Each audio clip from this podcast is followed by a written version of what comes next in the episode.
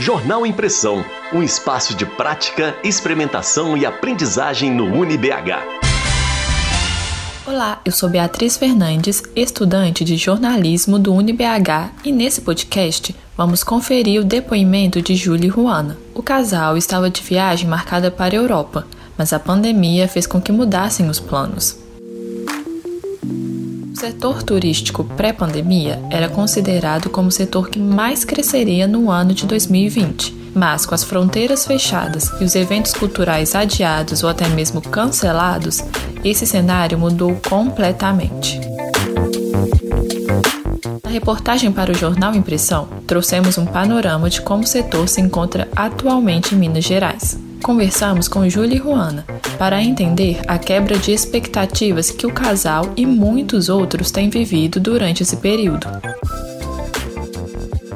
Nossas férias elas estavam marcadas para agora, dia 18 de maio. Né? Nós havíamos é, fechado tudo em fevereiro.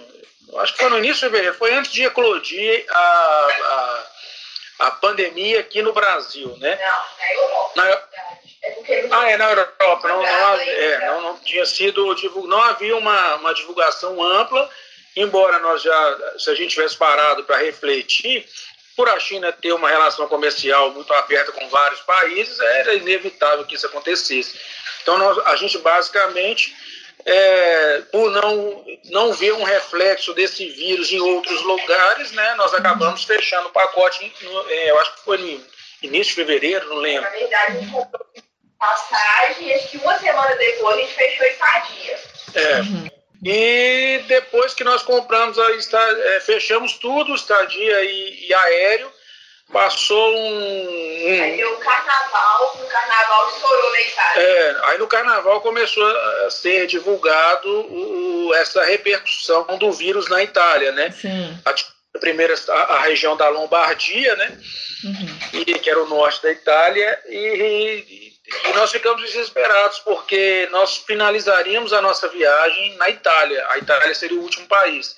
Começando pelo, por, por Milão, né, que é uhum. norte da, da Itália, lugar onde o, o é, a região mais atingida, mais afetada pela, pelo vírus, né?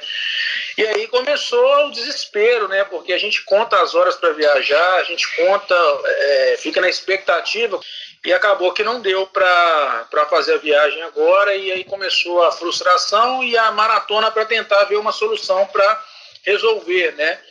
E aí nós entramos em contato com, com a companhia, né, que nós iri, vamos viajar pela TAP, vamos viajar em nome de Jesus, uhum. porque nós conseguimos remarcar. E a TAP ela foi muito compreensiva com, com a situação. O, nós tivemos um certo problema no início de conseguir falar lá. Demorou muito. Teve um dia que a Ruana ficou quase duas horas tentando falar lá e, e não conseguimos, né? E aí depois um dia a gente ligou, contamos com a contamos com a com, a, com uma boa vontade de uma funcionária da TAP que foi super solista com a gente. Ela olhou todos os voos, todas as possibilidades, nos deu dicas, nos falou o melhor período que ela achava que, que seria bacana da gente viajar. E nós conseguimos remarcar o aéreo muito tranquilo. Tirando esse momento que foi difícil, de, o contato, o contato inicial foi muito difícil. Na verdade, a, nas duas primeiras ligações, é, porque a passagem tinha trecho, né? Então, assim, é, a gente viria. A, o retorno seria pela Itália, seria por Roma. Então lá eles cancelam aí, porque sempre fazem a escala, né, pela TAP, você sempre faz uma escala em Portugal.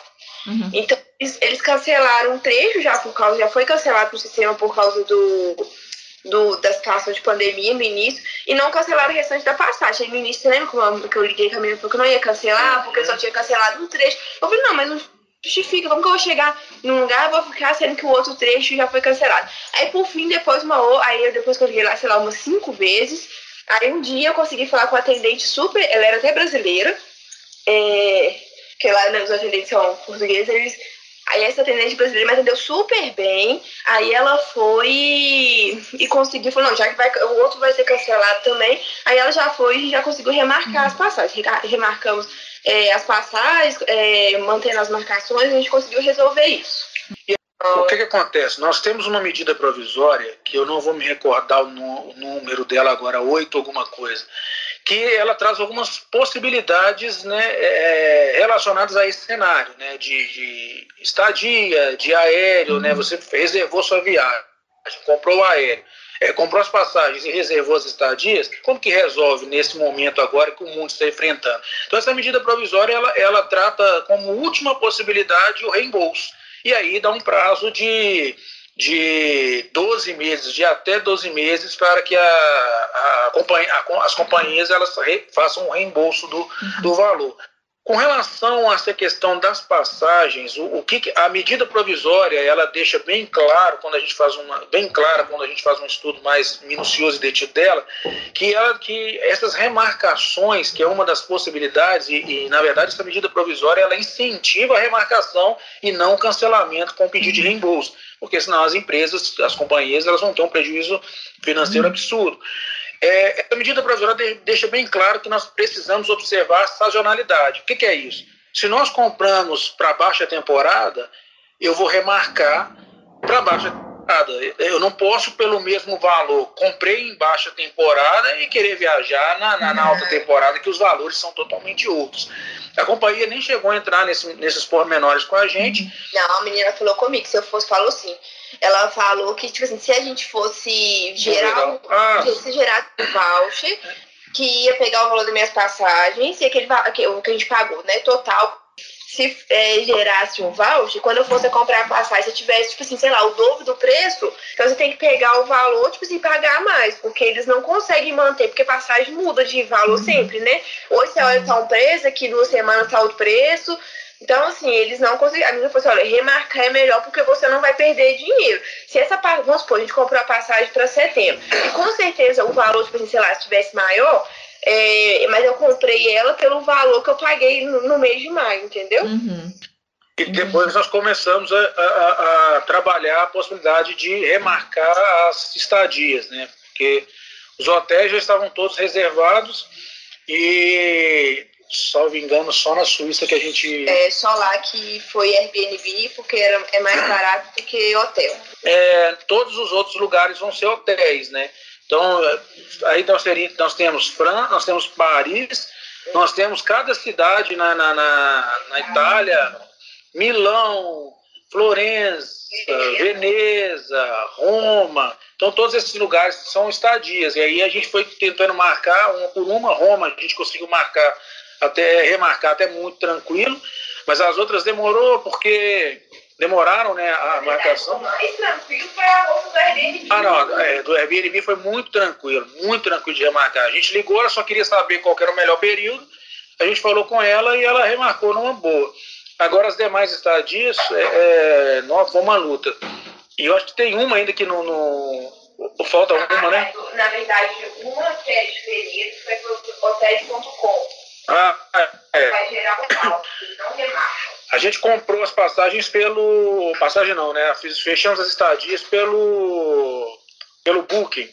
Uhum. E aí acabou que é difícil, porque a gente tem, eles, interme, eles vão intermediar a transação, mas aí eles entram em contato com o hotel, é fica uma situação muito chata, demorada, a gente mandava mensagem, eles nunca tinham, nunca tinham respostas, uhum. e a gente já tinha remarcado os voos, né? E a nossa maior preocupação era, remar, era marcar o voo e para a data que a gente queria não ter vaga, né? Uhum. Mas como a gente avisou com muita antecedência, aí nós temos aqui todas as conversas gravadas, qualquer problema a gente teria que acionar o, o judiciário para resolver esse conflito. Mas aí nós conseguimos remarcar para para final de setembro e agora estamos aguardando para ver como que vai ficar o cenário, né, no mundo, né? É nítido que existe uma má vontade do, do Booking, no caso a gente teve com o Booking, né? Porque tinha dia que eu mando, o que acontece? No Booking, na, no, no aplicativo, tem lá, é, você quer mandar uma mensagem no suporte do Booking e tem um lugar lá que depois você entra, que você manda tipo uma mensagem que já vai direto para acomodação. E por fim eu já, eu já mandava direto para acomodação. Aí o cara falou assim: não, tudo bem, a gente pode alterar a data, mas eu, o book tinha que liberar na plataforma. E, tipo assim, e eles com má vontade. Tipo assim, eu mandava mensagem, eles não respondiam. Ah, porque a gente tá tentando contato com, com o hotel, sendo que eles já tinham respondido que podia fazer alteração, tipo, tudo na mesma plataforma. E teve um dia que a gente foi até esse, semana passada, eu acho que à noite o Júlio falou que nós faltam acho que duas estadias, eles não estão respondendo. Aí eu mandei mensagem e a, a mulher falou assim: ah, é, a gente tem que consultar a estadia, era tipo à noite. Aí eu mandei falando alguma coisa, tipo, na hora alteraram, não foi tipo é. tipo assim, você vê que é má vontade. Uhum. Às vezes o hotel, porque obviamente o hotel não quer perder. Porque eles sabem que no momento que a gente está vivendo, se eles fizerem alguma coisa, vai ter processo, vai ter muita coisa, o povo vai recorrer. Então, assim, eles não querem perder o dinheiro, mas eu vejo que é má vontade do book, eles querem pegar o dinheiro sem prestar o serviço às vezes. Uhum. É também é enorme, né? Imagina quantas é. mensagens eles não recebem por dia, né? Mas tinha muita gente com viagem marcada, né? É. Uhum. E aconteceu essa situação que nos obrigou a, a repensar, né? Mas e, e, acaba gerando uma frustração, né? Que você tem que ligar para remarcar, igual a Ruana mesmo teve dor de cabeça fortíssima eu, essa semana, e eu acredito que muito é, é, está muito relacionada à frustração de não ter nem só viajar, né? Porque o caso dela, como ela, ela tem uma rotina muito frenética, é as férias, né? Ela já, o cérebro dela tinha program, se programado para descansar nesse período. E aí não aconteceu, e aí, aí toda hora ela fala, nossa, a gente está tomando café lá em Paris. E eu trabalhando. É, e aí acaba que, que gera essas, essas coisas, é difícil. Mas a gente sabe que, por exemplo, se chegar setembro e as coisas não, né, não estiverem normais, vamos ter que remarcar de novo, porque não tem uhum. jeito, né? Não tem como arriscar também. Ninguém vai sair arriscando. Uhum. E, e, e, lá, né, gente, é, isso é da Europa, né? Você vê que eles são muito certos e muito rigorosos com as coisas. Então a gente sabe que se não tiver é, certo, se não puder, não vai, eles não vão liberar tipo, o turismo de outros países. Esse foi o nosso podcast produzido para a edição 214 do Jornal Impressão. Lembrando que todo o seu conteúdo foi produzido de forma 100% remota. A produção e edição foi feita por mim, Beatriz Fernandes. Obrigada e até a próxima!